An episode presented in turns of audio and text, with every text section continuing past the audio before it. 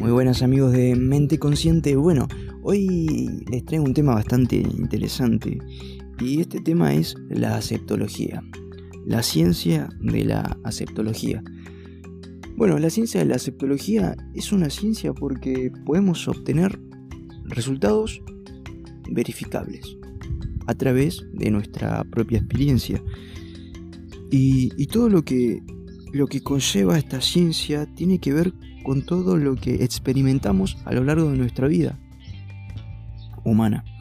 Y, bueno, hoy les voy a comentar un poco sobre, sobre qué se trata todo esto y, les, voy a, les voy a dar un par de tips para poder hacer de la septología algo cotidiano.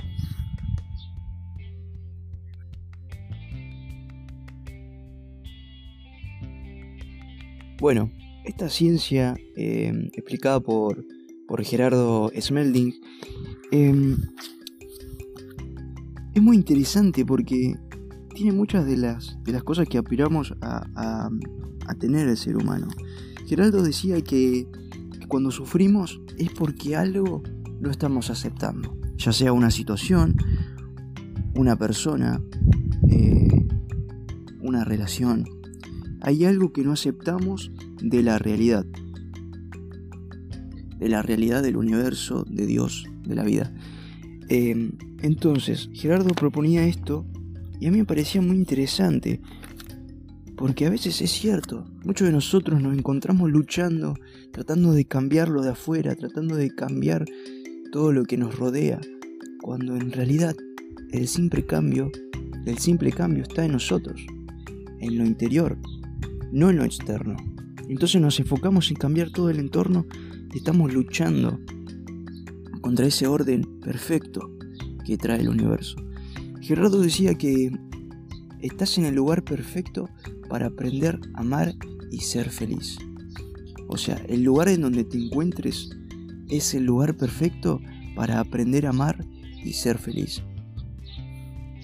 Esto lo decía Gerardo y me parecía muy, de suma importancia porque hay muchos que no toman en cuenta esto y vemos a gente por la vida tratando de cambiar sus, entornos, personas y, y al final terminamos frustrándonos, frustrándonos, estresándonos, preguntando por qué a mí, pero este, este, cambio de paradigma que nos propone Gerardo es el simple hecho de dejar de mirar hacia afuera y comenzar a mirar hacia adentro que es lo que, lo que esta ciencia nos, nos propone. Gerardo decía que, que el sufrimiento es a la vez inútil e importante. El sufrimiento es inútil para unas cosas y es importante para otras. La idea es llegar a ver todo como parte de un plan y de un propósito perfecto. No ver nada como bueno ni como malo, como necesario, sino simplemente comprender que todo cuando existe es perfecto. Y todo lo que vivimos los seres humanos es parte de un proceso necesario y hermoso. ¿Qué quiere decir esto?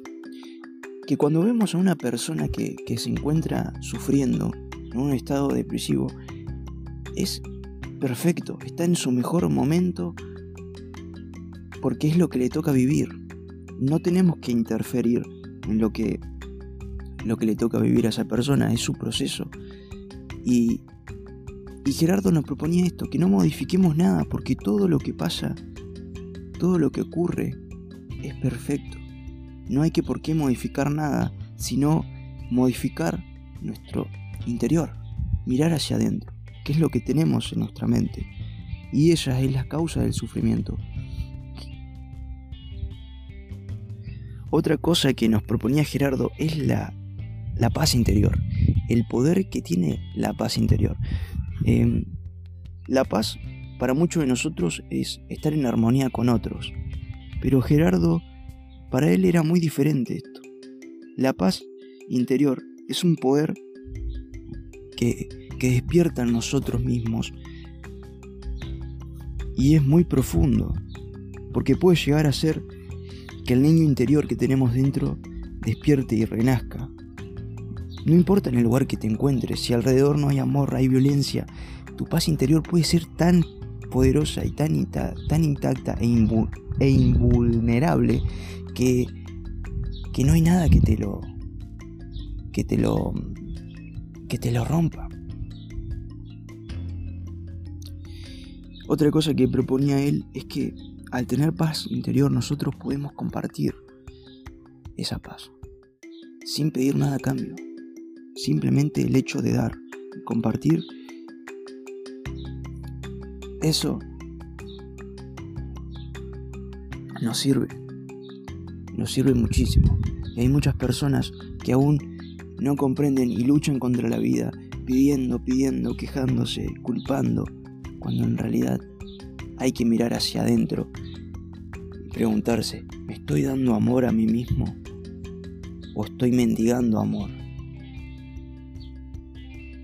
Cuando una persona deja de mendigar amor es porque sabe amarse a sí misma y no necesita de las demás personas para valorarse. Y esto es lo que nos propone Gerardo Esmeldi. Valórense, quiéranse, ámense como a nada en este mundo. No mendiguen amor, porque ustedes mismos se lo pueden dar y luego van a poder compartirlo, porque salen de ustedes y salen renovados, con muchas más ganas de compartir. Otra cosa que Gerardo nos, nos proponía es que nos resistimos a ser felices. Nos negamos a ser felices. Nos pasamos la vida posponiendo la felicidad. Decimos cuando decimos palabras como cuando tenga, cuando sea, cuando obtenga, voy ahí, entonces ahí voy a ser feliz. Gerardo lo que nos propone es que podemos ser felices en este momento ser felices en este momento presente. Hay personas que se niegan a ser felices y Gerardo nos propone que a través de la aceptología podemos ser felices aquí y ahora, sin necesidad de, estar buscando la felicidad en lugares ficticios que la mente nos crea. Gerardo también nos, nos hablaba acerca de la, de la renuncia. Decía que la renuncia tenía un gran poder mágico y que la renuncia no tiene absolutamente nada que ver con la resignación y tampoco la aceptación. La aceptación no es resignación. La renuncia tiene un poder mágico sobre nosotros en la medida en que cuando renuncio a, aquello que no me, no me corresponde y aquello que no necesito, obtengo una liberación extraordinaria. Y por eso es mágico. Cuando renuncio a aquello que ya no me hace falta, porque no acepto que lo puedo perder, tengo una liberación enorme. Gerardo nos proponía que nada es nuestro, que si las cosas se van es porque ya cumplieron con su cometido. No necesitamos absolutamente nada, porque nada es nuestro y nada nos, nos no hay nada que nosotros podamos poseer. Eso decía Gerardo. Si las cosas están es porque están en el momento y hay que disfrutarlas. Si las cosas se van, han cumplido con su cometido y hay que dejar que se vayan. Soltar. Eso es algo que Gerardo nos decía a través de la renuncia.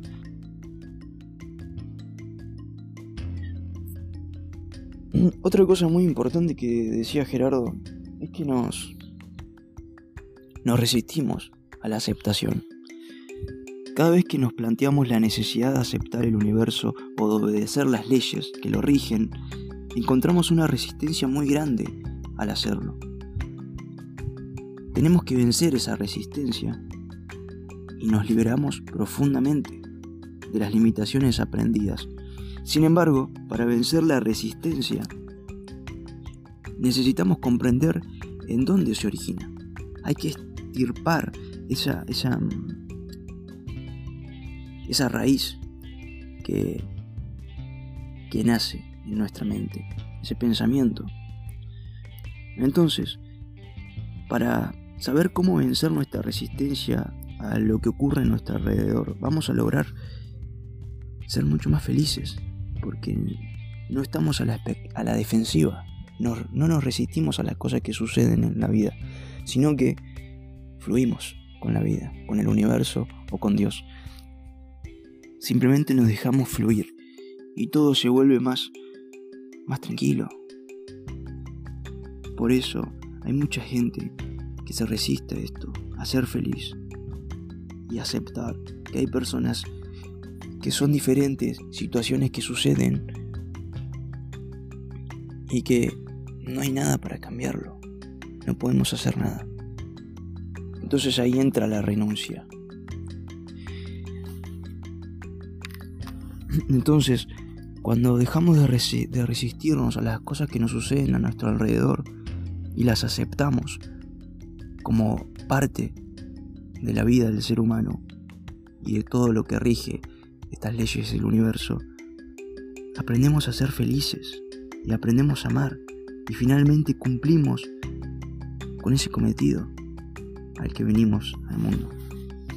Otra cosa que Gerardo recalca muchísimo es que nadie puede hacerte feliz a menos que vos mismo lo hagas. Nadie, nadie te va a hacer feliz a menos que vos mismo te propongas ser feliz por vos mismo. Y esto es muy importante porque al entender esto, no, no estamos a la expectativa de que los demás nos hagan felices. No necesitamos a nadie más para que, para que cumpla con esos ideales y que cumpla con, con, nuestros caprichos de que nos vengan a ser feliz. No, es tu responsabilidad ser feliz por vos mismo. Nadie más lo va a hacer por vos. Porque, ¿qué es lo que sucede si, si yo no soy feliz por, por mí mismo y me relaciono con alguien? ¿Qué estoy compartiendo? No estoy compartiendo nada, estoy compartiendo una limitación, estoy compartiendo eh, lo, que, lo que no tengo, no puedo dar. Y, y mis expectativas y la otra persona está haciendo lo mismo.